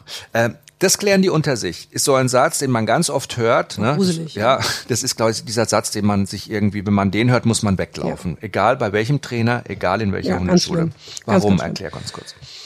Ja, ich meine, da braucht man einfach nicht viel so zu sagen. Wie soll der Pinscher mit dem Labby was klären? Ja, das ist, als wenn ich mit einem vier Jahre alten Kind auf den Kinderspielplatz gehe, da sitzen ein paar fünf bis siebenjährige und hau mit der Schippe drauf, erklären die untereinander, mache ich ja auch nicht. Also, dass Hunde in Berührung zueinander kommen können, dass der eine mal knurren darf und auch mal sagen kann, ey, lass mich in Ruhe, ist in Ordnung bis zu einem bestimmten Grad. Aber ich, wenn ich auf einen fremden Hund treffe, weiß ich doch gar nicht, wie ist der drauf. Ne? Und da passieren dann auch Beißereien. Also ich bin schon verantwortlich für meinen Hund, weil ich gehe mit meinem Hund in Situationen, in die er selber nicht gehen würde. Er geht da rein, weil ich ihn da reinführe. Also ich bin immer dafür verantwortlich, was da draußen mit meinem Hund passiert. Immer. Und ein Hund würde das, was heißt würde, ein Hund spürt das natürlich auch, ne? Ja. Weil der signalisiert mir wahrscheinlich 20 Mal, du mach mal bitte was für mich, kannst du mich noch mal hier kurz mal aus dem Spiel nehmen. Und wenn ich immer sage, nee, warum, mach doch selber, ja, dann leidet da die Bindung, weil Ja. der Hund im Grunde da auch merkt, ich kann da gar nicht vertrauen, ja. Irgendwie, der managt es nicht für mich. Und das ist Hunden ja wichtig, ne? Genauso eben, wie wir gesagt haben, als zweiten Punkt, nicht am Kopf anfassen, diese, auch diese Distanz auch zu akzeptieren, die ein Hund braucht, wenn er uns kennenlernt, das ist ganz wichtig. Und bei Hunden, die wir ke besser kennen und die mit uns zusammenleben, die akzeptieren es vielleicht und die mögen es auch. Aber im Grunde muss man da immer ganz individuell gucken, was mag ein Hund und was mag er nicht. Das merkt man ja ganz schnell. Gut, haben wir schon drei tolle Sachen. Vierte Sache. Wie können wir unsere Beziehung zum Hund noch sofort verbessern? Ja, wir haben schon ein Thema angesprochen. Das fand ich schon ganz gut. Der vierte Punkt. Die mentale Leine, ne? Ja. Du hast gesagt mentale Leine. Ich habe gesagt die WLAN-Verbindung. Und ähm, da bin ich jetzt drauf gekommen auf den vierten Punkt. Wenn wir mit dem Hund unterwegs sind, wenn wir Ja. unseren Hund dabei haben, dass wir dann auch wirklich bei ihm sind. Ne? Ich glaube, das ist ganz wichtig. Ja, ich finde das auch respektvoll. Wenn ich mit einem kleinen Kind, ich meine, vergleiche das immer gerne, weil das ist gar nicht so anders. Wenn wir mit einem Lebewesen unterwegs sind, dann kriegt der doch auch unsere Aufmerksamkeit. Das heißt nicht, dass der Hund nicht mal schnüffeln darf. Ich muss den auch nicht die ganze Zeit bespaßen. Aber ich muss sein Umfeld auch beobachten. Ja, wo gehen wir jetzt rein? Was passiert? Da kommt ein Mensch, da kommt ein Hund, da kommt ein Kinderwagen. Wie reagiert er da drauf? Und ich muss wissen, was der Hund in dem Moment denkt. Und wenn der Hund zum Beispiel da hinguckt und denkt, oh mein Gott, dann denke ich mir, okay, er sagt, oh mein Gott, also ich bin da, es ist in Ordnung. Und wenn der Hund mir dann vertraut und sagt, hey, die ist da, ist gar kein Problem, wir gehen an der Situation vorbei, ist das cool. Wenn der Hund sich aber denkt, oh scheiße, die hängt am Handy, ja, und da hinten kommt, ich muss ganz kurz einleuchten, ich habe nämlich heute Morgen so eine Situation echt gehabt. Und zwar habe ich das aber aus der Entfernung beobachten können. Es kam also ein Mann vorbei, der hatte wirklich einen, einen Herdenschutzhund, auch frisch aus Rumänien mitgebracht, riesengroß, ho- sehr langbeinig. Der war noch relativ jung, also anderthalb Jahre alt, war gerade so in der Testosteron-Probephase, sage ich einfach mal. Und auf einem engen Feldweg läuft ihm ein Mann mit einem kleinen Rehpinscher entgegen. Ich meine, man kann sich jetzt mal die Größenverhältnisse vorstellen. Und der Mann mit dem Rehpinscher lächelte nur den Mann mit dem Herdenschutzhund an. Aber da unten guckte keiner, was ist mit den Hunden. Ich meine, der Mann mit dem Herdenschutzhund hatte ja jetzt nicht die große Sorge, aber der Pinscher legte sich schon mal hin, also beschwichtigte die Situation, sagte so, na, man hätte ja eine Sprechblase drüber Hat sich noch können. kleiner gemacht, als er eh schon oh, ist. mein Gott, äh, mir ist der Atem stehen geblieben. Der Ja. Kleine hat nur, man hat ihn, ist ihm angesehen, oh mein Gott, das sind ja auch keine Größenverhältnisse. Und dann der Mann mit dem Rehpinscher hat einfach nur mit dem Mann kommuniziert. Der hat überhaupt nicht einmal auf seinen Hund geachtet. Der Kleine drehte sich weg, der versuchte die ganze Zeit, sich unsichtbar zu machen, während der große Hund wirklich einfach auf ihn zurannte. Und dann fing der kleine Pinscher an, den anderen natürlich zu bebellen, also ihn versuchen auf Distanz zu halten. Er hat ja gar keine Chance. Die Problematik ist, der Pinscher, der hat keine Stinkdrüse, der hat keine langen Beine, der hat keine großen Zähne, der hat keine Hörner, der hat nichts, womit er überleben könnte in einem Kampf. Und er kennt sein Gegenüber überhaupt gar nicht. Ist ja kein Freund, ist nicht der Nachbarshund, der jeden Tag da ist, ja. Und dann hat er eigentlich nur die Möglichkeit, wenn er allein gelassen wird in der Situation, den mit ganz bösem Bellen, also er muss unheimlich gefährlich wirken, ja, um da überhaupt eine Chance zu haben. Und dann kommt ja häufig noch dazu, aus, hörst du jetzt auf, Ja. wie benimmst du dich denn? Ach, der macht ja nichts und so weiter. Aber Angst, das ist so schlimm. Hunde haben genauso Angst wie wir. Ja, und erleiden einen großen Stress. Und da gehört es einfach dazu, dass der Besitzer sagt, ey, pass mal auf, ich bin da, möchtest du Kontakt haben oder nicht? Das sieht man dem Hund ja an. Man kann den Kontakt auch zulassen, aber man muss einfach auch mal gucken, ist das im Sinne der beiden Hunde? Ist das verantwortungsvoll, was ich da mache? Und nicht einfach so, ach, der macht es schon. Also im vierten Punkt würde ich sagen, wenn wir Gassi gehen, Handy aus.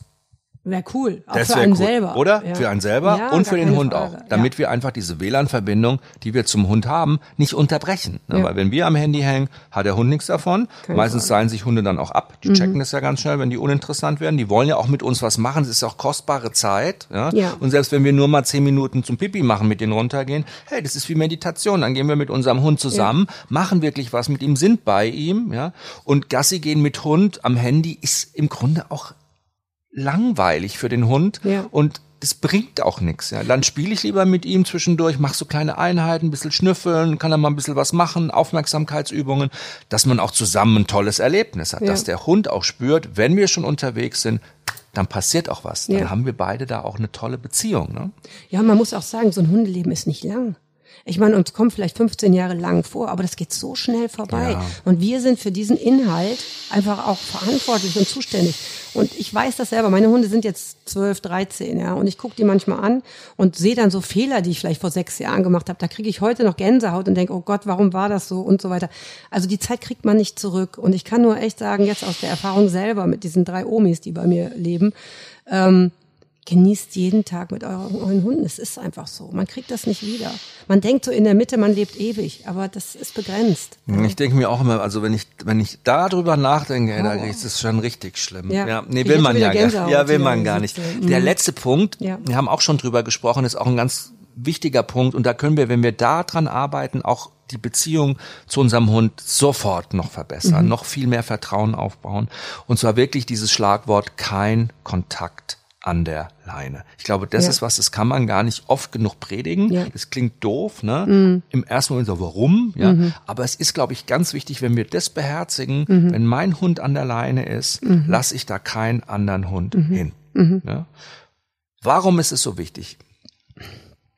Also die Leine schränkt den Hund ja ein. Genau. Das heißt, der Hund, der kann sich jetzt nicht selber äh, weit weg bewegen, kann nicht richtig kommunizieren. Hunde kommunizieren über Körpersprache.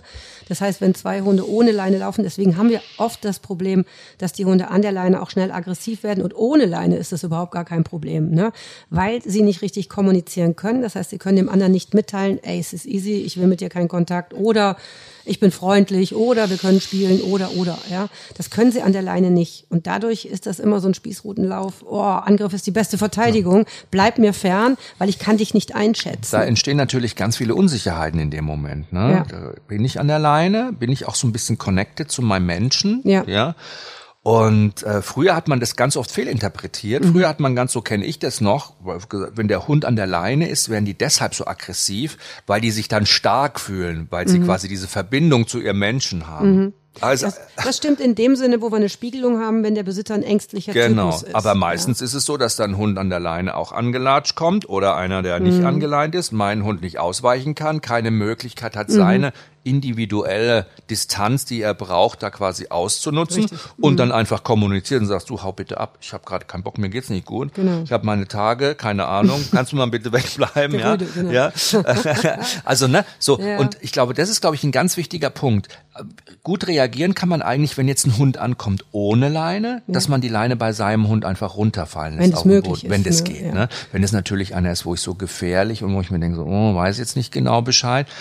Da ist es aber auch wichtig, einfach mal aktiv zu werden. Ne? Sich mal zwischen reinzustellen, mal einen Schritt nach vorne zu gehen, meinen Hund nach hinten zu nehmen, mal sagen, ey, du bleib mal kurz weg, ja. Mhm. Und es wirkt ja oft schon. Manche Hunde drehen dann ja auch ab, ne, und sind irgendwie dann Wenn so, man es ernst meint. Und da ja. kommt die Spiegelung wieder. Wenn ich dann sage, oh, ich kann jetzt nicht unfreundlich sein und so weiter, hört der Hund das ja auch, ne? Weil ich so sage, und dann oh nein, bleib mal bitte weg, genau. geh bitte weg, bitte weggehen. Und so, pff, bitte ja. weggehen, genau, ja. geh du mal weg, ne? Ja. ja. Aber es ist einfach wirklich das Thema. Wenn, ich, ich bin ja immer der Meinung, ich nehme dich an die Leine, heißt, ich nehme dich an die Hand und ich beschütze dich ja auch. Wenn ich ein kleines Kind an die Hand nehme, weil es meine Hand sucht oder auch weil es an meiner Hand ist, dann kommen keine fremden Menschen und fassen mein Kind an. Oder es wäre undenkbar, ein Kind aus dem Buggy rauszunehmen, weil es so süß ist oder anzufassen als Fremder. Und beim Hund ist das immer alles so selbstverständlich. Der Hund braucht eine Schutzzone bei uns. Das ist ganz wichtig. Und die müssen wir ihm geben. Und die müssen wir ihm geben. Da fängt ja Verantwortung und Bindung an. Das wirkt immer ganz gut. Aber das waren wirklich fünf coole Tipps, glaube ich, auch für euch mit euren Hunden, äh, wie ihr die Beziehung zu eurem Hund sofort verbessern könnt. Geschirr, anstatt immer nur am Halsband rumführen, ne? Mhm. nie über den Hund beugen und so aggressiv am Kopf rumwuseln, wenn ich den Hund auch nicht kenne. Ne? Das klären die unter sich.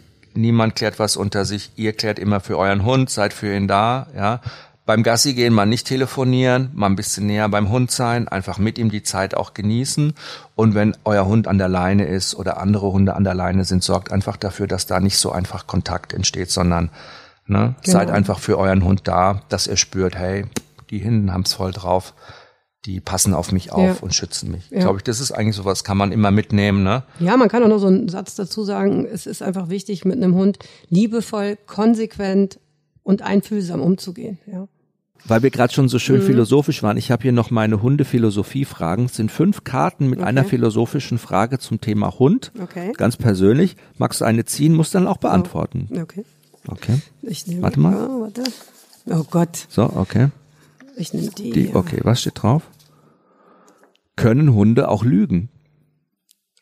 Können Hunde auch lügen? Ja. Nein, aber sie können uns austricksen. Aha. Ist das nicht schon fast so ein bisschen wie Lügen? Ähm, nein, weil sie lügen ja nicht, weil sie gehen ja in unsere Lücken. Nehmen wir mal an, die Hunde, der Hund will was vom Tisch haben. Mhm. Ja? So, dann steht er da und dann legt er natürlich seinen schönsten Blick auf. Und das ist natürlich, der weiß ja, ob wir ihm was geben oder nicht. Und das ist unsere Schwäche, die aus dem Verhalten des Hundes einen Trick macht. Action Unit 101 heißt dieser Blick, ne? Wenn der Kopf so ja. leicht zur Seite geht, die Augen ganz ja. groß ja. und dann klingt Klimper, Klimper. Ja, ja, ja, genau. Ja, also sie lügen nicht, sie schwindeln vielleicht oder nutzen die Lücke. Was wir nutzen unsere Lücken, aber wir stellen sie ihnen ja auch äh, zur, zur Verfügung. ne? Darf man nicht vergessen. Okay. Du bist auch in die Lücke gesprungen. Ich muss jetzt wieder mal schönen Sack zumachen am Ende. Ne? Ja, genau. Lücke gesprungen ähm, und du bist glücklich mit deinen Hunden und danke für deine Geschichte. Ja, ich danke dir. Das war echt toll und viel Glück weiterhin, viel Erfolg. Vielen Dank, Jochen.